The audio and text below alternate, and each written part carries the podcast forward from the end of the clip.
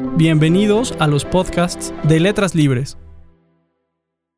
Autor de ensayos filosóficos y literarios, Alejandro Rossi fue, sobre todo al final de su vida, un exquisito narrador de cuentos y de una novela, Edén. Rossi, hombre inteligente y de gran sensibilidad y cultura, en sus últimos años cargó de significado y de memoria cada palabra que escribió, sin por ello volver pesada su escritura. Todo lo contrario, en sus relatos todo fluye con gracia, las ideas más sobrias adquieren levedad. Bonomía y una ironía muy suave es lo que exhibe su prosa narrativa. Mi tío escribe una novela, texto de Alejandro Rossi que ahora presentamos, se mantuvo inédito durante años, reposando en los archivos del escritor fallecido en 2009. Probablemente haya sido escrito antes de su novela Edén, ya que en él explica la génesis de su entusiasmo por el género. Un entusiasmo que todos sus lectores compartimos. Tu tío escribe una novela. Me dijo mientras la mano, como si fuera un instrumento independiente, señalaba hacia los interiores indefinidos de la casa. Estábamos sentados en unas mecedoras de mimbre que se inclinaban demasiado. No tengas miedo, no se va a voltear. Bueno, si no te rías mucho. Todavía me acuerdo cuando Carlito rodó por el suelo sacudido por sus carcajadas de loco. Él era mucho más corto que tú, por supuesto. ¿Sabes cuándo fue eso? En el año 41 unos días después de que ustedes desembarcaron. No, tía. Fue en agosto del 42, en Puerto Cabello. Si tú lo dices. ¿Tú crees que importa mucho la diferencia de un año? A lo mejor, mi amor, tienes razón. Hay que ser precisos.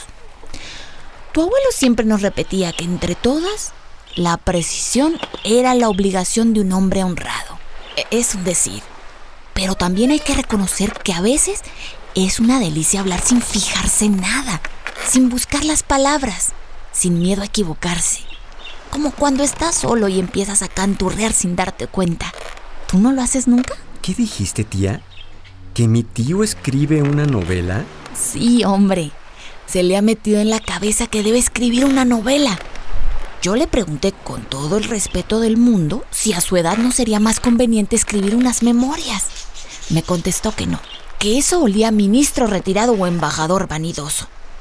No sé, a mí las memorias me parecían como más apropiadas. ¿Me entiendes? Aunque después pensé que la vida de tu tío no había sido tan espectacular como para andar contándosela a toda la gente.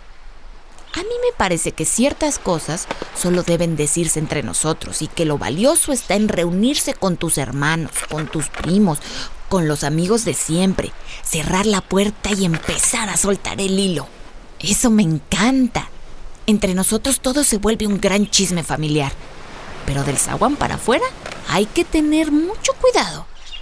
Otro de los tantos consejos que daba gratis tu abuelo era eso de que no preguntes si no quieres que te pregunten.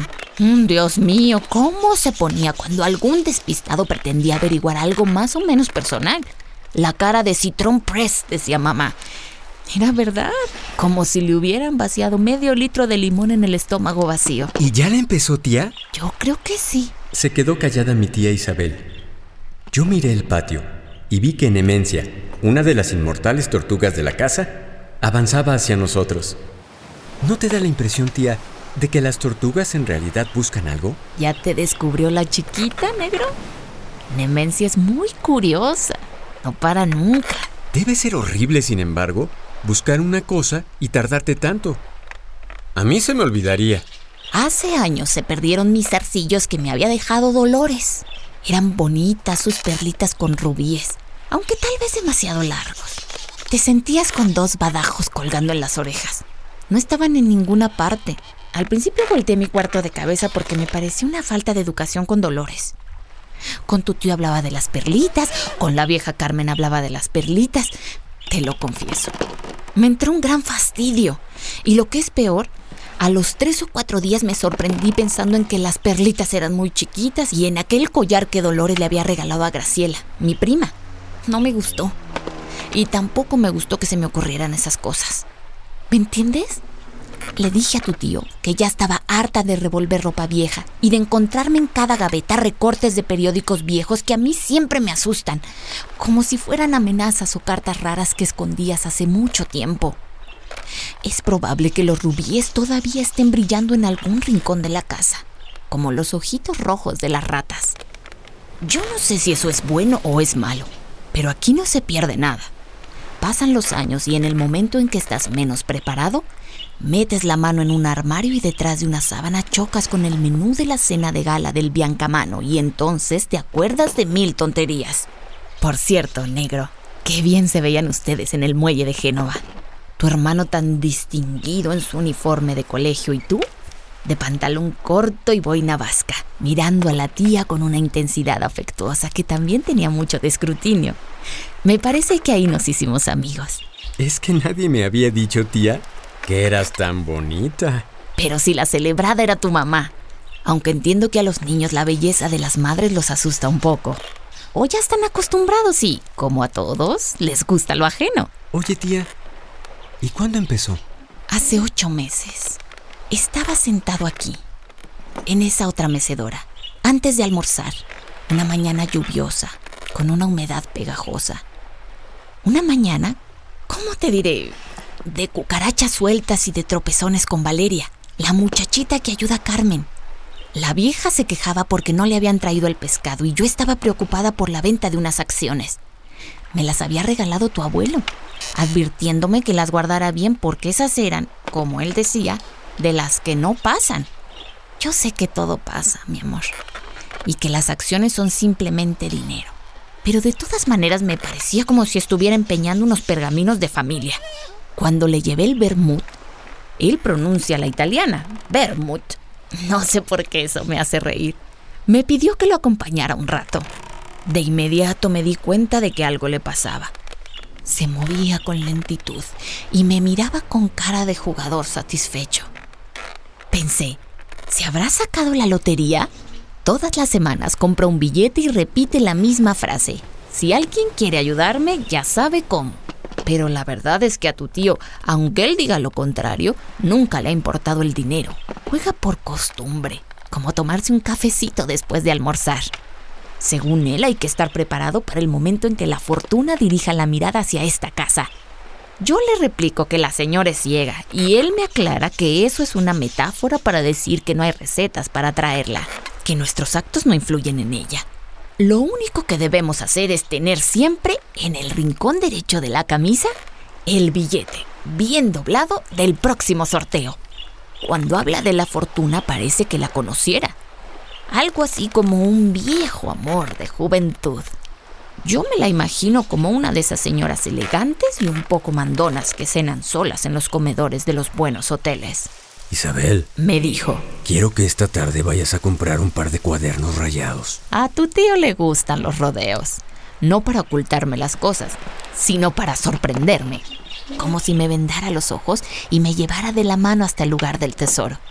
Está bien, pensé, me dejaré guiar. ¿Unos cuadernos rayados? Le pregunté. Así es, Isabel. Las rayas son cruciales. Me contestó en un tono de sabiduría absoluta. Son como las paralelas para el gimnasta o el pentagrama para el músico. Las vías del tren, pues. Una hoja sin rayas es como la superficie de una pelota, o como la cara de una de esas gordas de piel lechosa y boca chiquita. Necesito que tengan tapas duras y un papel excelente. Yo creo que el único que las tiene es el alemán Müller. ¿Ya habías adivinado, tía? No, creo que no. No soy bruja. Pero no sospeché que esta vez no se trataba de reanudar el diario. Pero de todas maneras se lo pregunté. ¿Qué va, Isabel? ¿Qué va? Me contestó.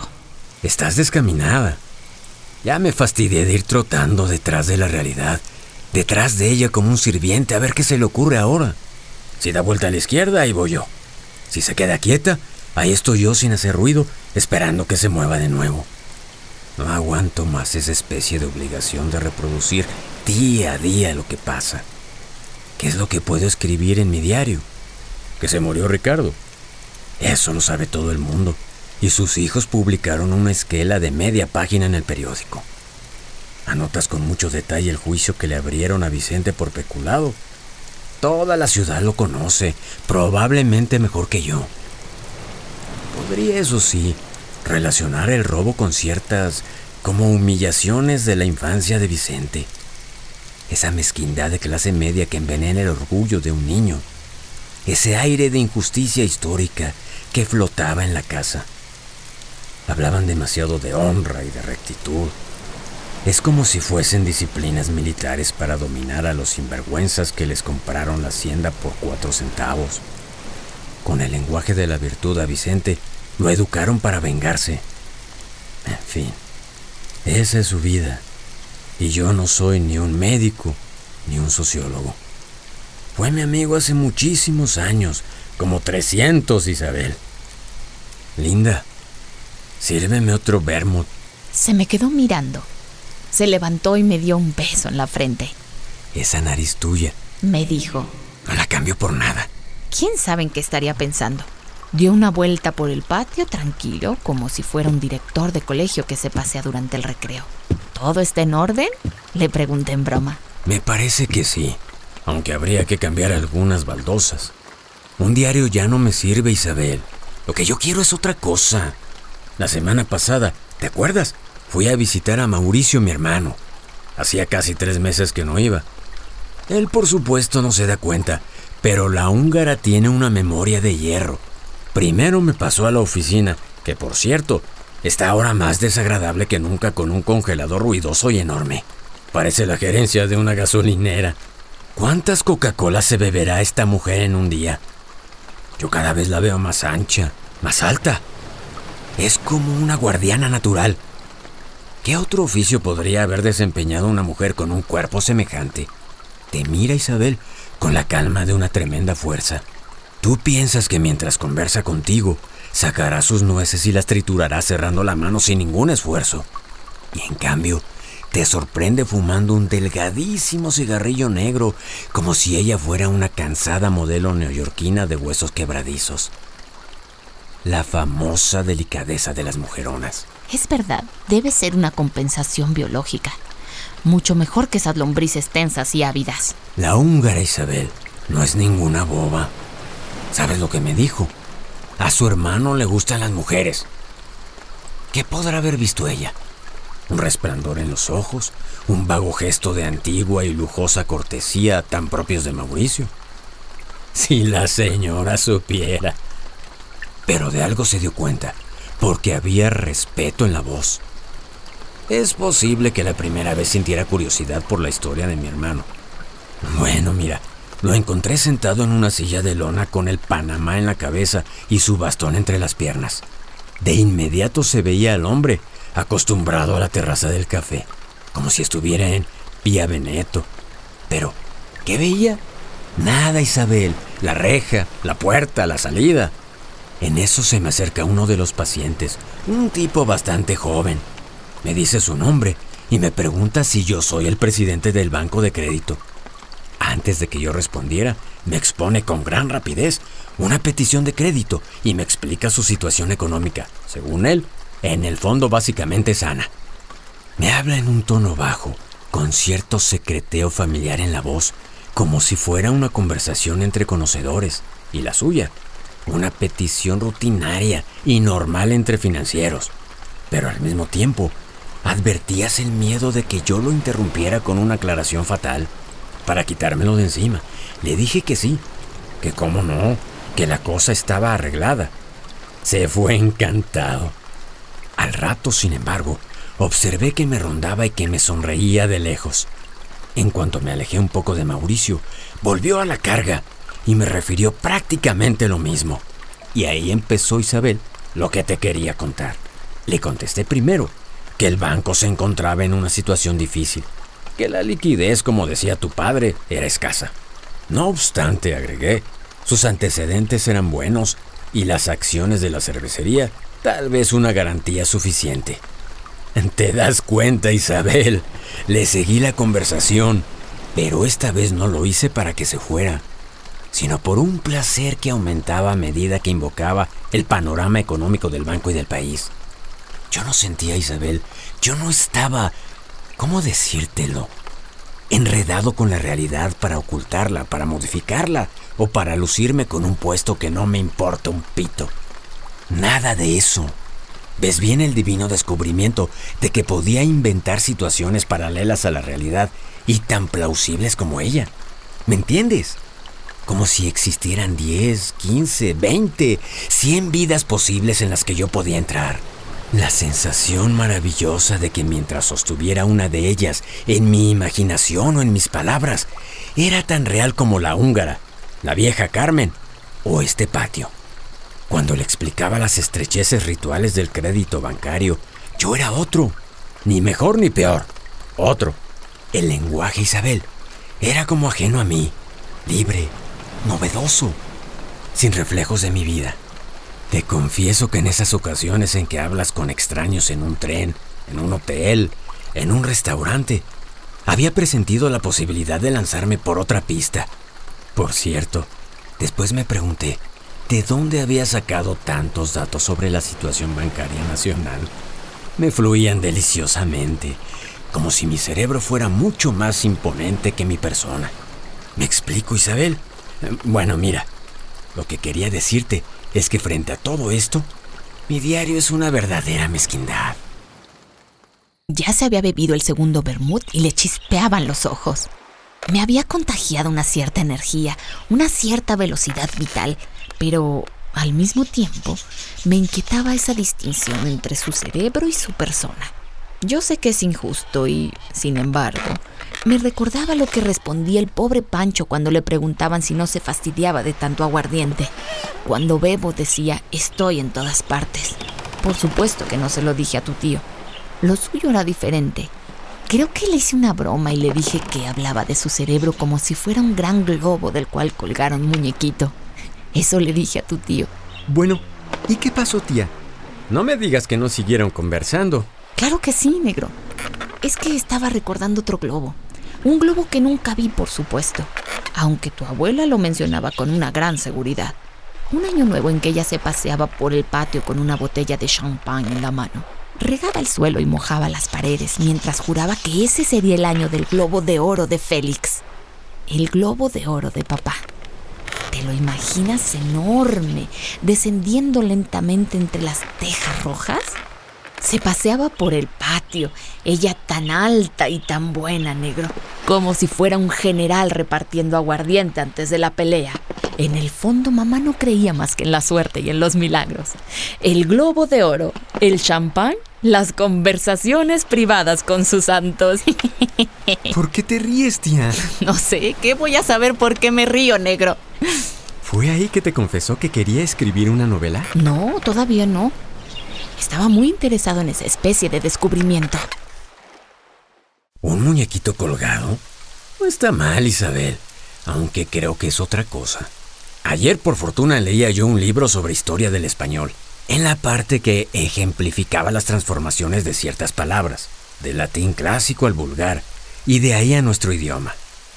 Avia, aviola, abuela. Strepitus, rugitus, ruido. Leía yo con gran placer, pero al mismo tiempo pensaba que nada de eso se quedaría en mi cabeza. Entraban y salían como en la puerta giratoria de un hotel. Nadie se vuelve un erudito a los 64 años. Me falta tierra, en este caso filológica Isabel, para plantar estas hierbitas sueltas. Avia, aviola, strepitus. Son más bien como vagones abandonados en una llanura. En un sentido es verdad. Y sin embargo, me dije, es una verdad relativa a mi persona, no a mi cerebro. Mi persona, perdóname Isabel estas complicaciones, posee su memoria individual, lo que aprendí en la escuelita del Vasco, la botánica que me enseñó el padre Ferreira, los diccionarios que yo devoraba en los colegios. Ese soy yo, esa es mi historia. De acuerdo, es lo que me tocó vivir entre bibliotecas públicas saqueadas, y colecciones particulares en las que al lado de una historia de Roma te encontrabas las memorias secretas de una cantante alemana, ediciones a la rústica con ilustraciones de mujeres florales. Pero mi cerebro es en cierto modo independiente de mi vida y de mi educación. ¿Qué culpa tiene él de que mi primer curso de álgebra me lo diera aquel pequeño idiota que gozaba con nuestros errores y nos golpeaba las manos con un largo puntero? O que el maravilloso griego se redujera a unas retorcidas reglas gramaticales. ¿Me entiendes? Mi persona está constituida de esos recuerdos que son mis hábitos y mis limitaciones. Mi persona, Isabel, es el pasado. El cerebro no es así. Él es ajeno a nuestros aburridos pregones de enseñanza, ajeno a nuestras dulces jóvenes maestras de primaria, ajeno a nuestra chicharrante geografía tan solar. El secreto entonces está en salirse del riel e ir hacia Él y estar con Él. De pronto me di cuenta de que para Él la línea que va de Avia hasta Abuela era imborrable, como si yo saltara a un elemento de fuerza instantánea, mío y a la vez diverso de mis manías y de mis costumbres. Te voy a contar otra cosa. Cuando regresé de visitar a Mauricio, me encerré en el cuarto de arriba porque estaba preocupado con asuntos de dinero. La húngara. Y la regularización de los alquileres se bloqueó de nuevo. Tenía que hacer cuentas. Comencé a hacer lo de siempre, a recorrer en una especie de discurso interior los diversos aspectos de la situación. Ver primero una frase, después otra frase, y así sucesivamente, como si mi mente tuviera que adaptarse a ese ritmo de formulación. Imagínate a una persona que lo obligaran a caminar sobre una alfombra muy estrecha que se va desenrollando a una determinada velocidad. Avanzas frase a frase, tramo a tramo de la lenta alfombra. E imagínate ahora que descubres que puedes pensar a una velocidad de locura quemante, que no es necesario esperar la acabada construcción de las oraciones. Imagínate que llegas al final de la alfombra en una fracción instantánea de tiempo que de alguna manera te saltas las palabras y abarcas sin tantas trabajosas redes lingüísticas la realidad que puedas analizar. Hoy he descubierto, Isabel, la velocidad del cerebro. He descubierto la diferencia entre transitar paso a paso por un angosto puente colgante y moverte con libertad de pájaro que va y viene, como cuando un amigo comienza a hablar y a los 30 segundos ya sabes lo que quiere decirte y tú lo esperas allá al final de la alfombra, del otro lado del puente algo asfixiado por tanta palabrería. Por eso digo que mi cerebro es más inteligente que mi persona, y por eso te repito, es mío y no es mío. ¿Cómo describírtelo? ¿Como una marmita borboteante? Nuestra imaginación es irremediablemente casera, Isabel, o preindustrial si prefieres. Las metáforas las sacamos de la cocina. Decimos, olla de grillos para nombrar una cabeza ardiente, y el divino cerebro se nos convierte en seso. Llámalo como quieras, pero ahí está. ¿Acaso yo había estudiado la situación bancaria para responderle con tanta propiedad a ese pobre hombre en busca de crédito? Como si tus ojos y tus oídos trabajaran con independencia de tus intereses confesados. Es una riqueza que me permite introducirme en otra vida con una facilidad pasmosa. El martes pasado entré a una nueva tabaquería. Todo reluciente, pisos nuevos, encendedores de lujo, navajitas especiales para cortar la punta del tabaco, una mezcla entre peluquería buena y fumoir. Me gusta y no me gusta. Para mí, tabaco es el que le traían a mi padre de la tienda del chino Figueroa envuelto en papel de estraza. Seis tabacos inmejorables con humedad de bodega. Los prendía después de cenar paseándose por el patio, siempre en paz porque decía que el verdadero fumador le saca jugo a su puro. Pero también celebro estas tiendas de objetos inútiles que de algún modo enaltecen nuestros placeres, los clarifican y los especializan, que se prestan a esas maravillosas discusiones inútiles sobre matices del gusto. Yo había entrado para ver si tenían una caja de tabacos Montecristo número uno. Claro que es el tamaño del fumador profundo, del que no bromea, el que se salió de la conversación a la primera bocanada. Tú sabes que yo no fumo mucho, que solo los compro en estado de máxima necesidad. ¿Necesidad de qué, Isabel? ¿De sentirme el hacendado satisfecho que nunca fui? Nada de eso, señora. No se ría. De sentirme como tu tío Gustavo, que entrecierra los ojos y se convierte en un gran gato mimado y exigente. No, Isabel. Yo fumo cuando estoy destemplado. Una mica destemplat según decía el inolvidable señor Poyet. Destemplado sí, mal acomodado por dentro, cuando el corazón está rabioso porque no ha pasado nada, porque las cosas son como son. El sillón de la izquierda de mi escritorio, el vago dolor de siempre en la espalda, el ruido lejano de la negra Carmen en la cocina, estos atardeceres tan perfectos, el retrato impasible del general. El olor a cera en la caoba oscura. El tabaco restablece la concordia y de alguna manera me convence de que yo pertenezco a esos soles lentos y encendidos de mi país, de que yo no soy ni mejor ni peor, que está bien que entonces traiga un corral con gallinas alborotadas. ¿Me entiendes, Isabel? ¿Te parece muy exagerado si te digo que fumarme un tabaco es un acto de democracia? O mejor dicho, de inmersión geográfica. Sé que no me explico con certeza. La democracia, Isabel, es la convicción de que las chancletas de Valeria y los cuatro libros que hay en esta casa tienen la misma validez nacional. ¿Por qué crees esa cosa, tía? ¿Qué cosa pienso, negro? Como si te asustaran un poco las palabras del tío. Tu tío no me asusta, negro. Tu tío ha sido un ángel de la guarda en esta casa. Pero a veces he pensado que estos patios han sido algo estrechos para él. Aquí hay lo que hay. A las chancletas de Valeria hay que decirles puretes. ¿Y cuánto se gastan, tía? Debemos comprarle otras, por supuesto. Tu padre, Isabel, habría torcido un lado del labio superior, ese gesto tan económico que tenía para expresar un intenso fastidio. Yo sé que le impacientaban ciertas cosas que yo decía. No tanto, creo yo, porque pensara que no eran ciertas, sino más bien porque le parecían inútiles, sin consecuencias de ningún tipo. En el fondo, estaba más animado que yo, y por eso quizá valoraba inmensamente ciertos equilibrios precarios que habíamos logrado. Había visto cosas horribles. ¿Te acuerdas de lo que te decía Isabel cuando a veces te quejabas? Sí, eso de que solo en el cielo el pescado no tiene espinas. Se reía tu padre, hombre muy exigente en detalles y a la vez, digámoslo así, con una enorme paciencia histórica. Una mezcla rara. Isabel, si me sirves otro vermouth, te sigo contando. ¿Cuánto se había servido, tía? Qué mala pregunta, negro. ¿Tú crees acaso que yo vigilo a tu tío? Cuando dos personas viven juntas, hay que mirar y no mirar. Hace muchos años. Tendrá tal vez 15. Llegó a Viarreggio un viejo amigo de papá.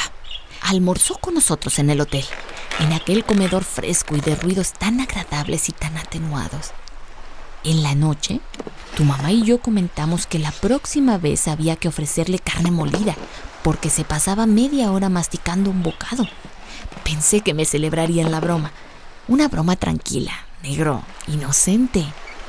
Tu abuelo se puso furioso.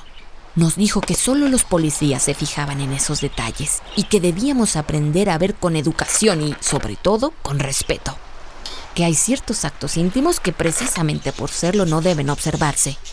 Son hábitos privados que esconden historias complicadas y dolorosas. Tenía razón, negro. Tu mamá, que era más rebelde y a la vez más consentida, le insistió que era una broma sin mayor trascendencia y entonces tu abuelo se le quedó mirando y le contestó de una forma inapelable. Mis amigos, María Mercedes, tienen en mi casa el derecho a masticar seis horas un pedazo de carne sin que nadie los vea. Te diré por otra parte que yo gozo con la escena en la cual le cuento del triunfo de Camero en La Habana al flaco Gallárraga, que nos tenía hartos con sus teorías sobre la abuela nativa y la pasión de la conquista. Su famosa frase. El que aquí emprende algo se vuelve loco. La verdad era otra, claro. Gallárraga era un prestamista durísimo, con un nombre ilustre que lo protegía. Y el viejo Camero, un provinciano terco enredado en cosechas malas y en permanente busca de dinero. Hay vidas, Isabel, que solo pueden defenderse con la invención, con la fantasía. De pronto descubres que a tu alrededor todos son como actores formidables sin trabajo o si lo prefieres, mercancías preciadas, extraordinarias, que se pudren debajo de una lona en el muelle. Hay que escuchar las palabras que no dijeron, hacerles caminos con lentitud o con prisa por las calles que por un azar no transitaron. Que alguno de ellos despierte en un hotel miserable y divertido de Barcelona. Que el general conozca antes de morirse el nombre del traidor. Que ella abandone el legítimo dormitorio, la cama legal, y lo encuentra en la mejor playa del mundo. Que un día aquella señora tan reticente vea los ojos espantados de su bisabuelo ¿Me entiendes? Poner en movimiento y a lo mejor revelar cuál era el destino verdadero de uno de ellos. ¿Como si la vida se hubiera equivocado? Sí, Isabel, como si la vida se hubiera equivocado. Está bien, tía, está bien, ya entendí. Pero no te olvides que me estás explicando por qué mi tío quiere escribir una novela. No, mi amor. Yo apenas te estoy refiriendo lo que él me dijo. Me hablaba de su visita a la tabaquería. Él fuma poco, es verdad, pero creo que con mucha maestría. No se le apaga y sabe sentarse con un tabaco en la mano sin hacer muecas bobas de placer. Tú sabes que nuestra familia está muy unida a la historia del tabaco en este país. En fin, ese es otro cuento. Cuando oí eso de las chancletas le pregunté, un poco en sorna, si ya había llevado a cabo su acto patriótico. Democrático, tía. Así dijo él. ¿No es lo mismo? ¡Caramba! Eres más quisquilloso que él, negro. No se fijó en eso. Siguió de pie con el puro en la mano. Te decía, Isabel, que estaba en la tabaquería y mientras examinaba y foliaba algunos puros, el dueño me rondaba sin decir palabra. Me gustó que me dejara decidir en silencio. Esas mínimas consideraciones que, sin embargo, te dan la sensación de la libertad. No se le notaba, como si le faltaran energías a esa hora temprana de la mañana, el deseo de hablar. Cuando le tendí los seis puros seleccionados, exclamó con voz fuerte. Muy buena selección e inmediatamente comenzó a hablar, aunque no conmigo, y tampoco podríamos decir que a solas, sino que casi a describir lo que hacía. Muy bien, muy bien. Ahora los vamos a envolver en una de estas bolsitas especiales que me han llegado para que no se sequen. Eso es, así nos echan a perder. Ya está. Y ahora vamos a ver cuánto le voy a cobrar. Estos tabacos son un poco caros, y entonces vamos a ver si puedo hacerle un descuento. No mucho, no se puede, pero que sirva como demostración de la buena voluntad de la casa. Ya está. ¿Qué le parece? Y me dio un recibo escrito con letra perfecta. Ahí fue cuando empecé a sentir, Isabel, esa sensación agradabilísima que me provocan los buenos astres. El hipnotismo de los astres. ¿Te acuerdas? Sí, esa precisión y meticulosidad delicada con la que proceden en la primera prueba de un traje ya cortado. La intensidad con que un sastre auténtico mira para descubrir el posible defecto. Esos murmullos mientras dan vuelta alrededor tuyo, mientras se agachan para corregir un pliegue. La firmeza tranquila con que estiran la tela para ver si cae bien la manga, o colocan un alfiler en el sitio estratégico, o trazan un par de rayas con esa pastilla blanca. Me encanta la minuciosidad del artesano de alto vuelo y sobre todo Isabel, esa valorización de los astres menudos, pequeños, discretos y esenciales, como si vieras la vida desde un microscopio y descubrieras cuáles son los movimientos fundamentales. El dueño de la tabaquería también ejercía a su modo esa habilidad. Le pregunté entonces por una marca de tabacos nacionales que no había visto en la tienda. No por pedantería, Isabel, sino porque presentía una conversación centrada con límites claros. No, ya casi no me llegan. El viejo camero se murió y los que se quedaron no entienden o no les gusta el negocio. Lo que no sospechaba este amigo Isabel es que yo pertenezco a una generación que conocía a todo el mundo. En el fondo éramos tan pocos, y los que hacían puros, aún menos. De pronto te decían que fulano de tal estaba fabricando nuevos puros, o que Sutano estaba vendiendo una leche muy buena, la patria provinciana y tal vez los privilegios de clase. En una mañana todos sabíamos que Cubría había recibido el día anterior unos casimires de lana. Según tu padre, en su juventud los periódicos ponían la lista de quienes desembarcaban en el puerto. Enmarcaban los nombres y los apellidos y al final, si lo sabía, agregaban. Y dos chinos. ¿Cómo no voy entonces a conocer al viejo Camero? Quería comprobar con los cubanos y norteños que nuestra hoja era tan buena como la de ellos, que lo que escaseaba entre nosotros eran los fumadores finos, descendiente de isleños probablemente. Me acuerdo de sus primeras cajas bastante rudimentarias, mal cortadas, se les colaba el aire. Pero los tabacos estaban bien armados. Pretendía que el país cerrara la importación Se rieron de él, por supuesto, y le contestaron que el día que en el Cairo se fumara un camero, volverían a hablar. Al amigo de la tabaquería Isabel no le dije nada de esto. Le respondí que en La Habana los estimaban mucho. No me pregunte si es verdad, no lo sé. A lo mejor me lo contó alguien hace tiempo, pero yo sentí que era una verdad posible. Como si yo te dijera que si Eduardo de Inglaterra hubiera visto a tu madre cuando tenía 20 años, habría admirado su belleza. O que si yo hubiera asistido al estreno de Sei personaggi in cerca d'autore, habría aplaudido a rabiar. ¿Me entiendes? Son situaciones que no se dieron y que, sin embargo, sabemos que son potencialmente verdaderas. Afirmarlas no es decir una mentira estúpida y gratuita, como inventar una virtud que no tuvieron. Eso sería una grosería de la imaginación. Más bien es regalarle a los objetos y a las personas una vida que no tuvieron, pero que podrían, si las cosas hubieran sido dispuestas, haber tenido, porque poseían las cualidades necesarias. Son mundos virtuales que están allí, a la vuelta de una esquina que nunca doblamos. ¿Quién sabe, Isabel, en qué tono se lo dije? Pero no me sorprendió cuando me preguntó si yo era cubano. Como todo esto es muy novedoso, no me atreví mucho, y le contesté que una parte de mi familia era de allí. Al fin y al cabo no estamos tan lejos, y en el Caribe, en las familias antillanas, siempre hay un primo que dio un brinco más al sur o más al norte. Estamos, pues, en el reino de las posibilidades, mi querida Isabel. Debo confesarte que no me habría parecido mal tener una tatarabuela de Baracoa. Es un nombre que me encanta, y una de las vanidades de mi memoria es no haberlo olvidado nunca desde que lo vi en aquel mapa impreso en Boston, que mi padre guardaba en una bolsa de gamuza.